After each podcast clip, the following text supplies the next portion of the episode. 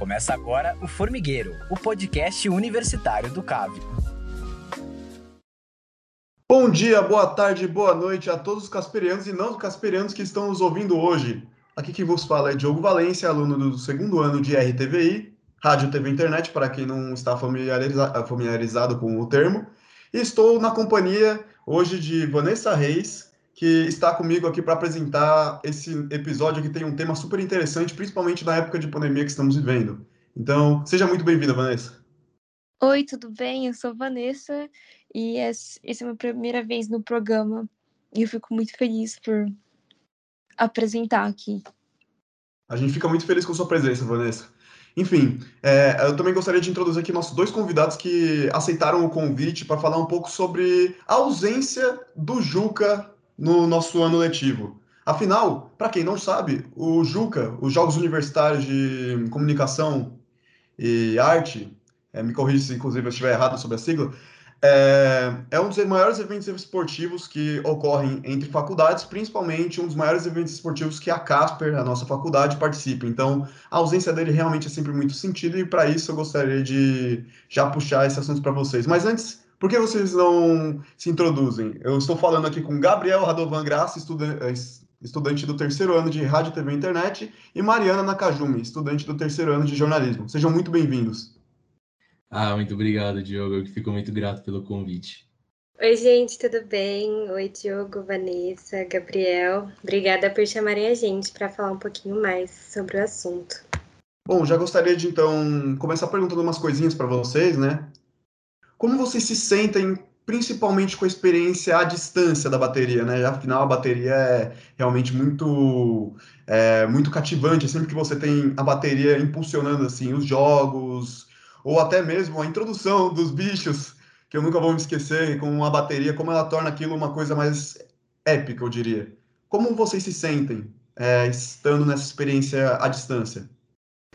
É, pois é, é, a bateria tá fazendo muita falta, assim, é, pra gente nesse momento de pandemia, porque a gente se reunia todo domingo, assim, lá na Paulista para tocar, fazer um som, e era sempre uma energia muito boa, né? E até nos jogos, nas festas, enfim, era sempre muito bom tocar e não tem como replicar isso no online, né? Infelizmente, por mais que a gente tenha, né, dê para gravar e gravar os instrumentos e fazer um som, não é a mesma coisa do que tá todo mundo reunido lá, todo mundo junto tocando. É, não, com certeza. Eu só vou complementar que a Mari falou que, tipo, eu acho que a coisa mais legal é, que tipo, a gente tinha na bateria, quando era presencial, é, além do ambiente que tinha quando a gente tocava, era também um pouco.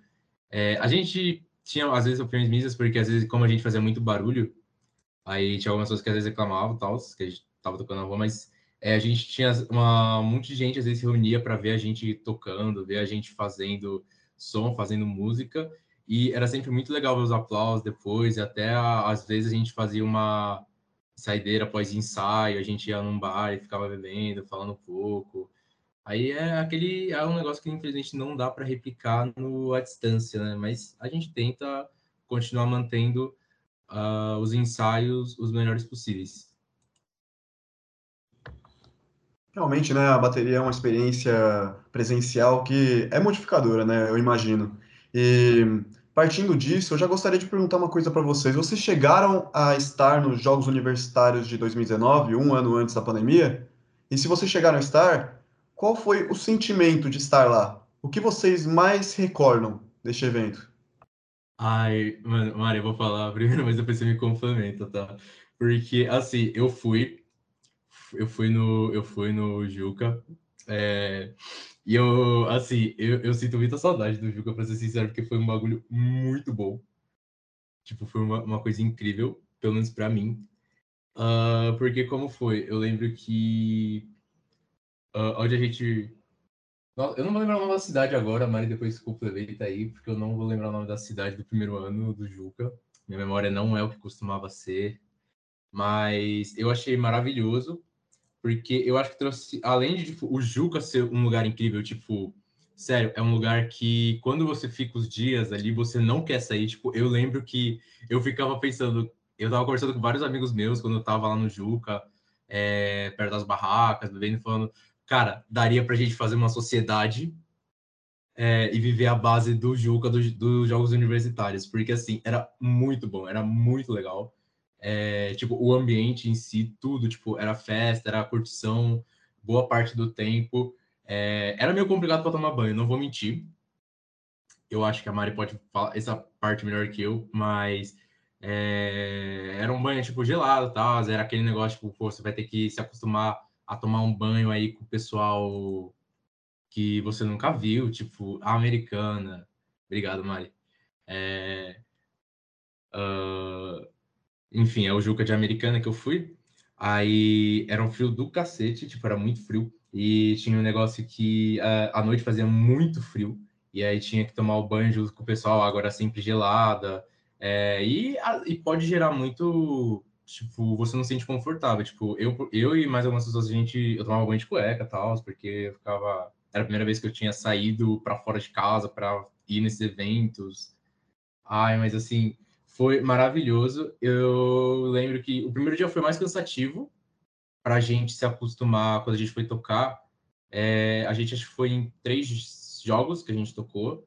E, tipo, eu lembro, eu acho que até contei para a Mari isso quando a gente acabou uh, no final do dia, que os meus joelhos eles não estavam aguentando, tipo, de tanta dor, de ficar de pé para ficar tocando. E, tipo, às vezes tinha uns calor infernal, às vezes eram uns lugares, tipo, é, muito pequeno. Tipo, eu lembro que no jogo de basquete era, para mim, pelo menos era muito difícil se mover, porque tipo, a arquibancada era muito pequenininha e eu sou um cara muito grande.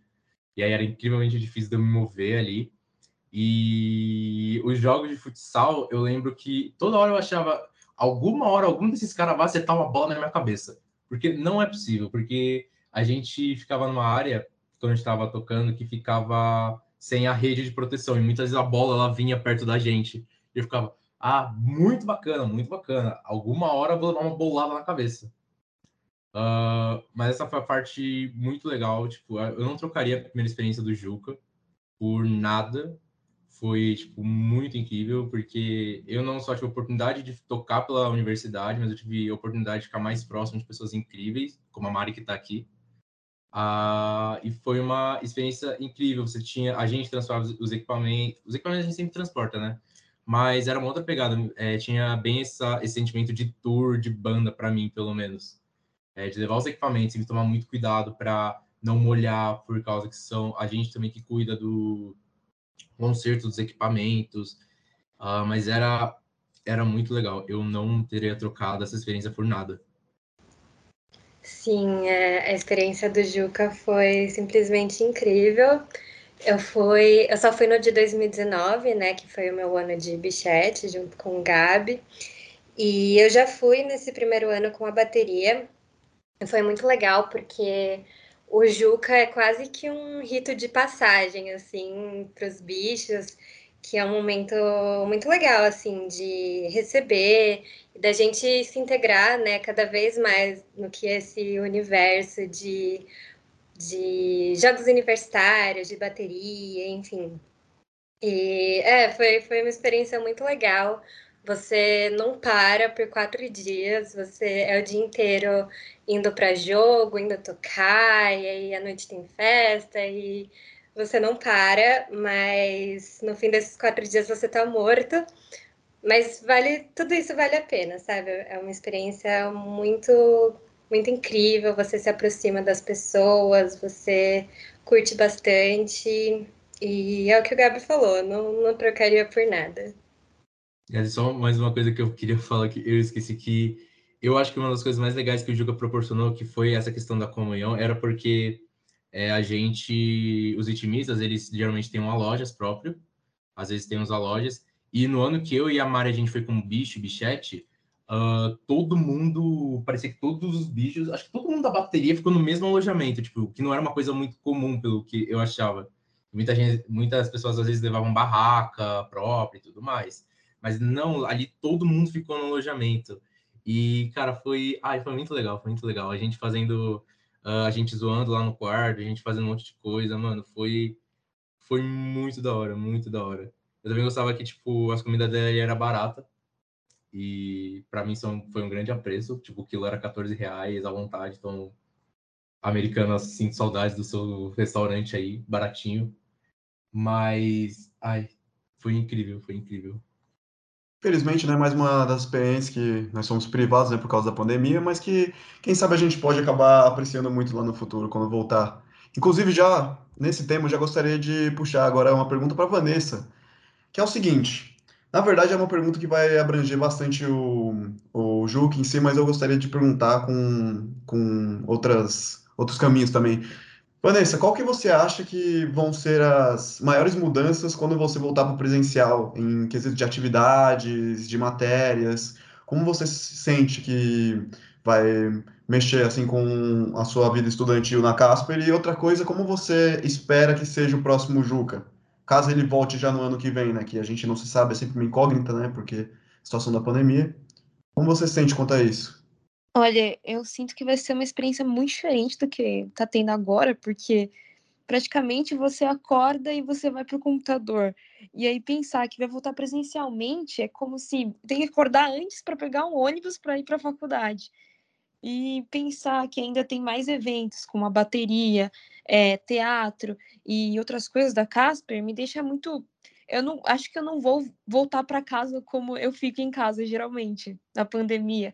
E vai ser muito mais ficar na faculdade, fazer os eventos e continuar assim.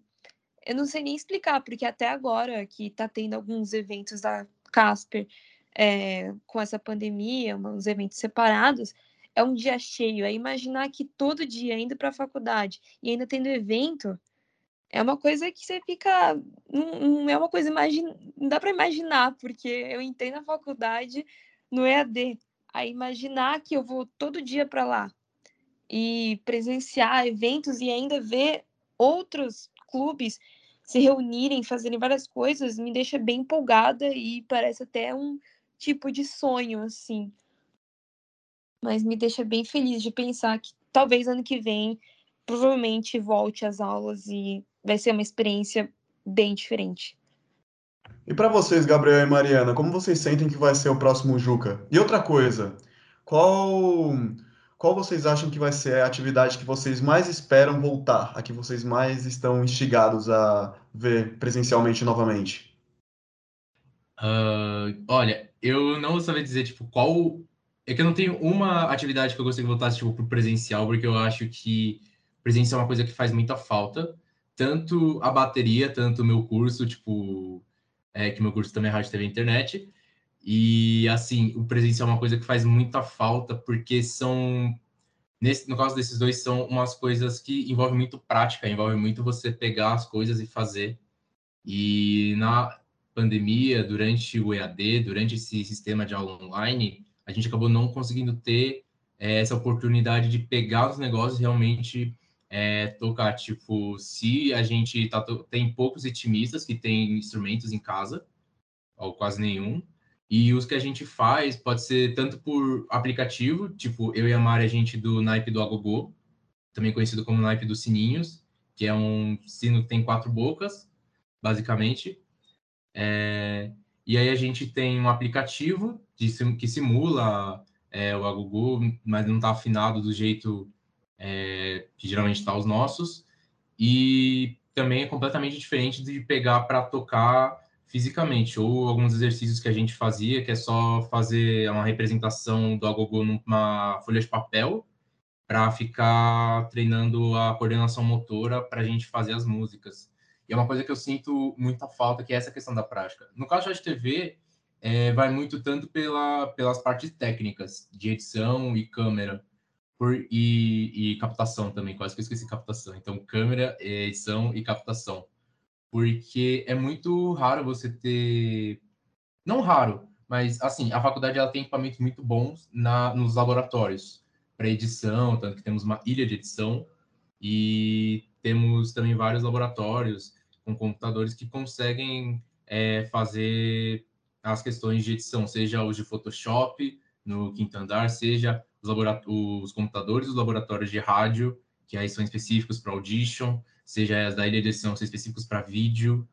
é, seja as câmeras e os objetos de microfone, captação do SAV, que é onde você retira para pegar os equipamentos. É, são coisas que eu sinto muita falta da prática, eu sinto muita falta de ir lá para pegar um negócio, porque no terceiro Uncharted eu posso falar, e também na experiência como ritmista e como músico, é, você aprende muito mais na prática do que na teoria. É, e quanto ao Juca, eu não sei onde vai ser, eu só espero que seja muito legal, tipo, eu só espero poder ir também. Uh, e poder me divertir com o pessoal, fazer, é, ir nas festas, uh, me divertir com os meus amigos, assistir os jogos, torcer para meus amigos que estão jogando e me divertir bastante. Acho que é basicamente isso, aproveitar ao máximo. É, eu sinceramente não tenho a menor ideia de como seria um Juca pós-pandemia. É, eu imagino assim dois extremos. Eu não sei qual iria se concretizar, assim. Mas eu também estou muito ansiosa para voltar nessas né, atividades, para a gente poder tocar de novo nos jogos e torcer.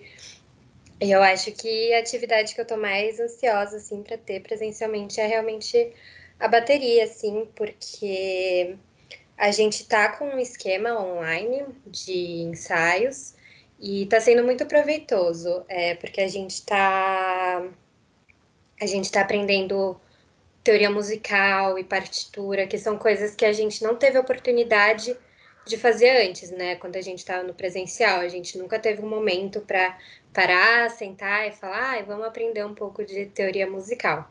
E agora, com a pandemia, né, que a prática acabou ficando bem mais complicada, a gente acabou partindo para a teoria e foi uma coisa bem, bem legal, bem, enri, bem enriquecedor para a gente.